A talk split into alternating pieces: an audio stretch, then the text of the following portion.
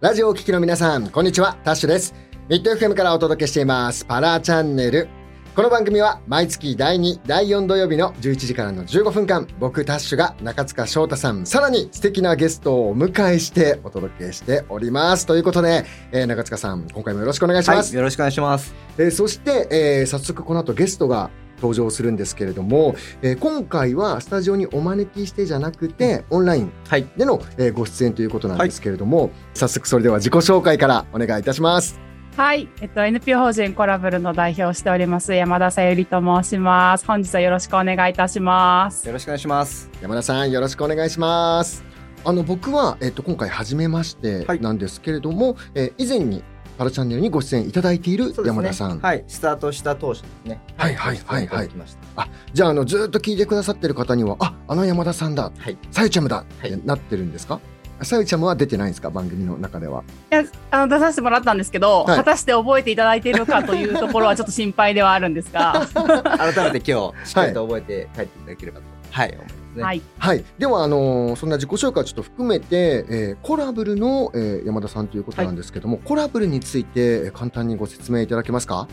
はい。と私たちは2013年に立ち上がった NPO 法人でして、今ちょうどもう10年目になるんですが、東京を中心にそちらを拠点で活動しています。主に、えっと、行っていることは2つありまして、1つは創業期からずっとやってるんですけど、インクルーシブデザインって分野の普及活動をしています。車椅子ユーザーの方とか、目が見えない方とか、いろいろな障害のある方を中心に、えっと、あえてこういろいろなこうアイデアを考える場にそういう人たちをお招きして、こうデザイナーさんとか開発者の人たちとそういう障害のある当事者の人たちと一緒にこうアイデアを考えるこう一番最初の段階からこう一緒に課題を見つけてアイデアの発想を考えていくみたいなことをするような、まあ、ワークショップのような場を作ることがもともと多くって企業さんの案件ですとか、まあ、そういった、えっと主催の機会とかを作ったりしてました。まあ、今もそれは行ってはいるんですけどここ2年くらいは障害のある学生さん主に大学生の子たちなんですが彼らを対象とした障害のある学生たちのこうキャリア学習の支援の事業に取り組んでいまして、まあ、彼らが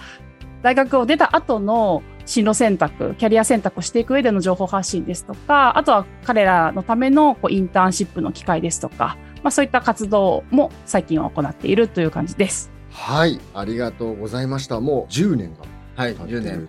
すごいですね。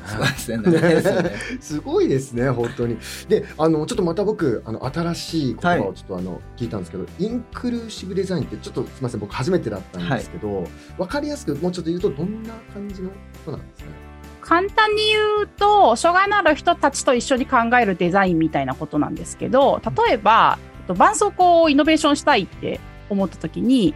例えば皆さん絆創膏使ったことあると思うんですけど、じゃあ目が見えない人が絆創膏を使うとしたら、どんな風に使うかってイメージできます？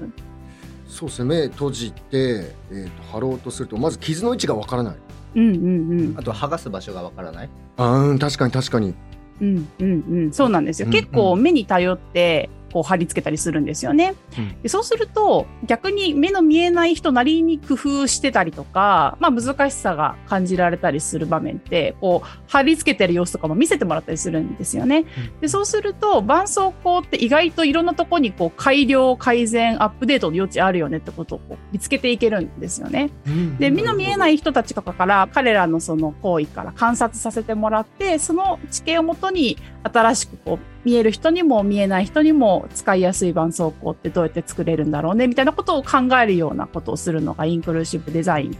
になります。なるほどね。だからその新しい価値をいろんな人と一緒に作り上げていくみたいなイメージそうです。な。なので結構私たちがふ普段気づかないような視点をくれるっていう人たちとして、見えない人とか車椅子ユーザーの人とか、そのプロダクトとかサービス開発したいものに応じてお呼びする人は変わると思うんですけど、それはそうすると、障害のある方々だけに限ってるわけじゃないってことですよね。そうですね。あとなんかこうやって喋っててなんかすごく楽しそうなワクワクが詰まってる、な領域というかなのかなみたいな。そんなインクルーシブデザイン手法って言えばいいんですか？なはい。はい。を使ってじゃあ具体的にどんなことされてるのかっていうのをもっとたくさん聞いていきたいなと思うんですけれども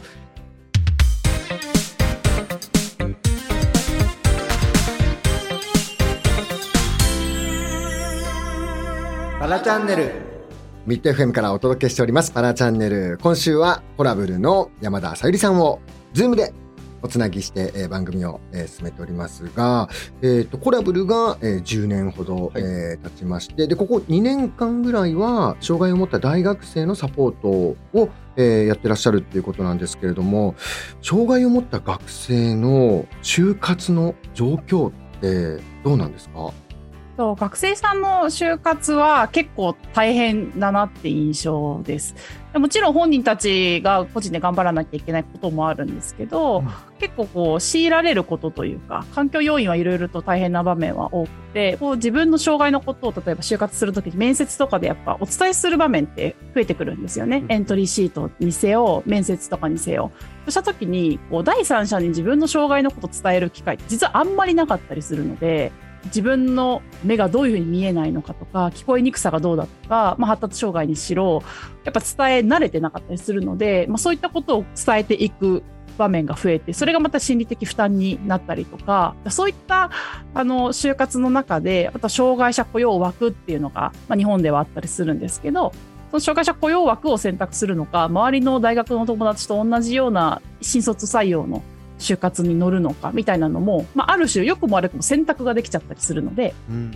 そうするとその選択どうするとかやっぱ周りの友達には言いづらいですよね。ちょっと特殊な就活の選択肢とか環境になってくるっていうのが障害のある学生さんの特徴かなと思います。今お話伺ってる中でインクルーシブデザインとの関係性っていうところがちょっとイメージが湧きづらかったんですけども、うんうん、その今回のその2年間取り組まれてることっていうのはコラブルがやってるインクルーシブデザインとこう何か紐づいてるというか関係性があるんでしょ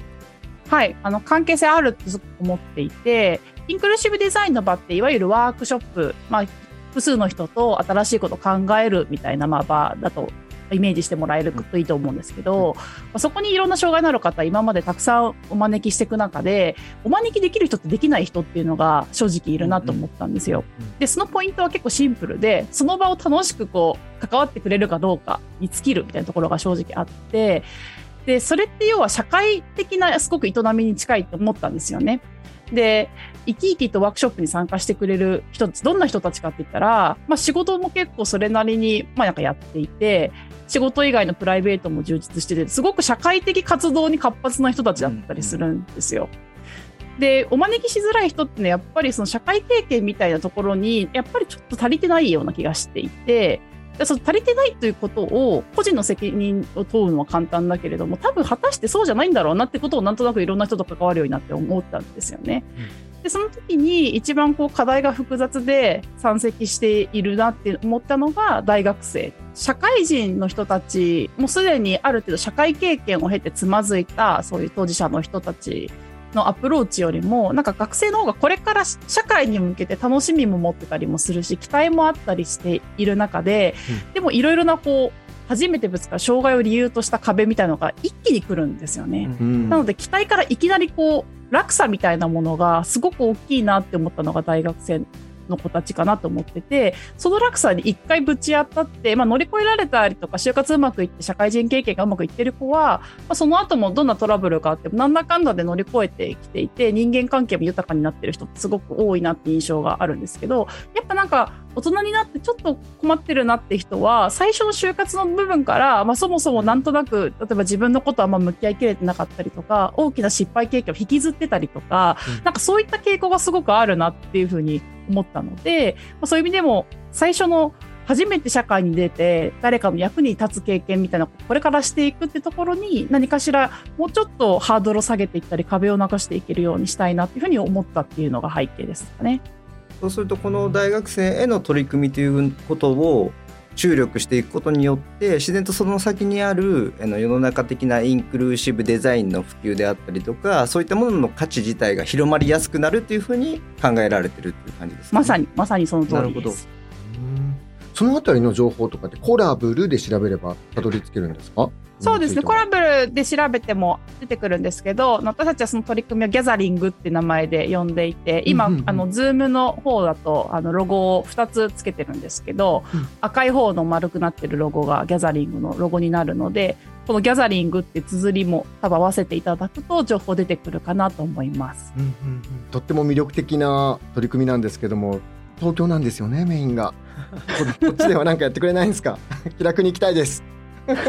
あの今は東京がどうしてもメインになるんですけど、うん、ゆくゆくは関西とかもうちょっと全国展開みたいなところは考えていきたいなと思っていろいろと準備はしているところなので、はい、あのもし具体的に来てほしいとかありましたらぜひお問い合わせフォームに。はあ、そこでもぜひなんかあのその場に行ってみたくなりました僕、うん、うん、何か今後のこうやりたいこととか展望とかあったらお伺いしたいんですかそうですね。そういった企業さんと取り組む学生のキャリアのこともそうですしもともとやっていたインクルーシブデザインもそうですけどなんかそれらを推し進めるためのファシリテーターというか人が足りないなってすごく思ってて、どっちも一見違うことやってるように見えて、私はこうインクルーシブデザイン的に同じことやってるって思ってはいるんですけど、なんで同じこと思ってるかっていくつか理由があるうちの一つとしては、なんかそれを推し進める人のスキルってそんな変わらないなって思ってて、別にキャリアのこと詳しくなくても、そのギャザリングの取り組みは全然進められますし、インクルーシブデザインのこともある程度経験があれば、まあ誰だって小さいレベルのことだったらできるはずなんですけど、ただやっぱそういった人が増えない限り、なんかずっとこう、トラブルのこう関係性の中で小さく取り組むしかできないなってすごく思っていて、こうプレイヤーになってくれる人をなんかしっかり増やしていくっていうところを今後はぜひしていきたいなと思って、それが結果学生の支援にもつながるし、インクルーシブデザインの機会をより増やしていくことにもつながるなと思ってるので、まあ、次はそういったところかななんて思っています。なるほど。でそうすると結構パラチャンネルともなんかね、いろいろこうリンクして、そうですね。はい。あの今もうすでに一つずつこうプロジェクト一緒に共有したりというのも出てきているので、うんうん、あの今後もより関係性は深めて、はい、あのより全国に広がっていくようにはいしていきたいなと思ってます。はい。楽しみにしながらえっ、ー、とチューブで待っております。はい。はい。ぜひその際はよろしくお願いいたします。はい、よろしくお願いします。さああっという間にお別れの時間ということになるんですけども、11時から15分間にわたってお届けしてきましたパラチャンネル。ここまでのお相手は僕タッシュと中塚翔太と山田さゆりでした。それではまた次回11月26日朝11時にお耳にかかりましょう。ありがとうございました。ありがとうございました